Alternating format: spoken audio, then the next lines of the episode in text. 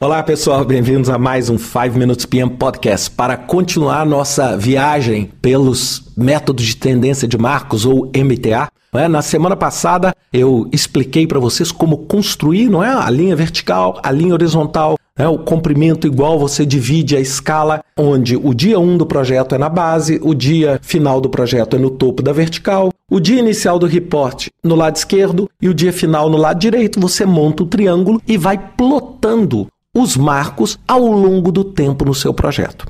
E eu terminei falando um pouquinho sobre a análise. O que, que é então? Você vai começar a ver que os seus marcos eles vão mudando de posição ao longo do tempo. Se eles permanecerem na mesma linha, o que, que nós podemos concluir? Nós podemos concluir que o projeto está andando como planejado. Uma segunda análise é o chamado linha crescente. Você vai medindo os marcos, por exemplo, semana a semana, e a cada semana vocês vão ver. Ele era previsto no quinto dia, depois no sétimo, depois no nono, depois no décimo primeiro. Vocês vão ver o que a gente chama de linha crescente ou rising line. É quando o quê? Quando você vê que as datas do marco estão sempre sendo adiadas. Isso mostra o quê? Opa, meu projeto está com uma tendência grande de atraso. Eu tenho também o que a gente chama de linha com mudança de tendência ou turn of trend lines. É quando você começa a ver no seu projeto o seguinte: os marcos estão sendo mantidos na mesma data, na mesma data, na mesma data, mas quando eles começam a chegar próximo da entrega, ou seja, não esqueçam que a entrega é quando o marco bate na diagonal. Porque é exatamente quando a data prevista e a data do status são idênticas. E aí o que, que acontece? Ele próximo do fim, ele começa a subir, ele começa a andar paralela diagonal. É a gente chamar de síndrome dos 99%, né? Você está quase acabando, está quase acabando, mas você não acaba. Não é? é uma outra análise importante. Isso normalmente mostra que os reportes anteriores não eram precisos.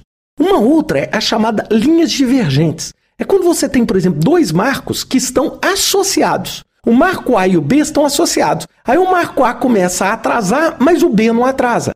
E aí você fala assim, pô, tem alguma coisa errada no planejamento desse projeto. Porque é, se você está atrasando um, um marco e o outro depende desse marco e ele não mexe, você visualmente consegue ver isso. Essa é uma das grandes vantagens. Eu, por exemplo, tive a oportunidade de fazer projetos grandes. Eu estou falando projeto de hidrelétrica, etc., onde o reporte é uma simples folha com o diagrama de tendência de marcos. É uma forma bastante clara de ver isso. Outra coisa que você vê, você tem, né, que é um pouco mais raro, são as linhas decrescentes. É quando a cada marco você começa a melhorar o seu tempo, não é? E você começa a descer. Isso significa que seu projeto está acelerando, ou seja, você tinha previsto no dia 5, mas depois você vê no dia 4, depois você vê no dia 3, ou seja, você está antecipando.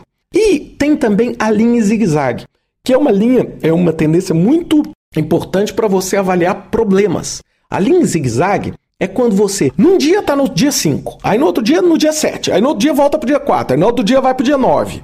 Isso significa você tá com um planejamento que está falho, porque você não está conseguindo avaliar as tendências. Você começa a fazer igual um serrote dentro da sua própria análise. É claro, algumas pessoas já me falaram e já me perguntaram, pô, Ricardo, mas eu vou fazer isso na mão?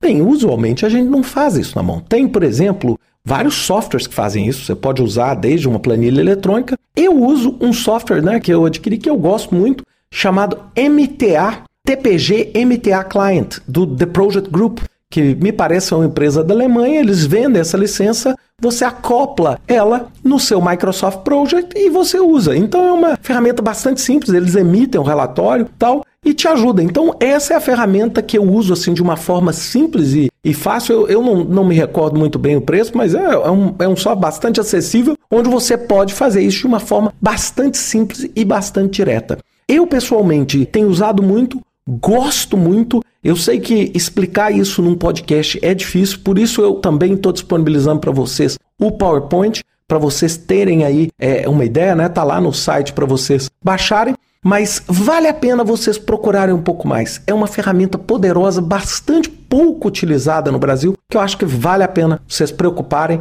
e conhecerem um pouquinho mais. Espero que você tenha gostado desses dois podcasts. Peço desculpa porque explicar um gráfico verbalmente só, sem estar tá podendo mostrar isso para vocês de uma forma mais visual, eu sei que é um difícil, mas Espero aí que pelo menos tenha despertado a curiosidade de vocês para entender um pouquinho mais sobre o MTA. Um grande abraço para vocês. Até semana que vem com mais um 5 Minutes PM Podcast.